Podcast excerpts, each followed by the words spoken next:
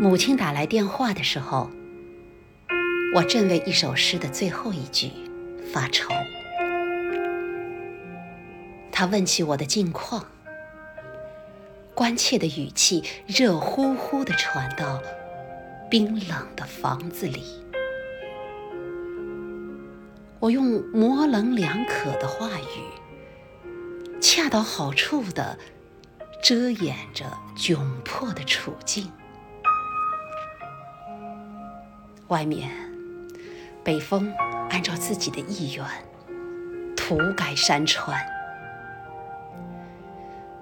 而老家的火炉上，一锅粥已经冒出了香气。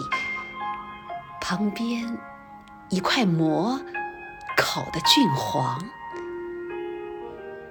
我知道是炕头的热，让一个牵念的母亲感到了儿子出门的冷。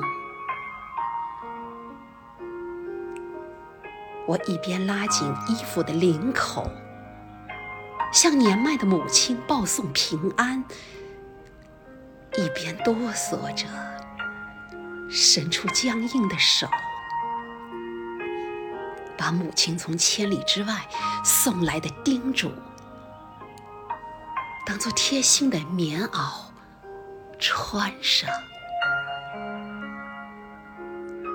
御寒一冬。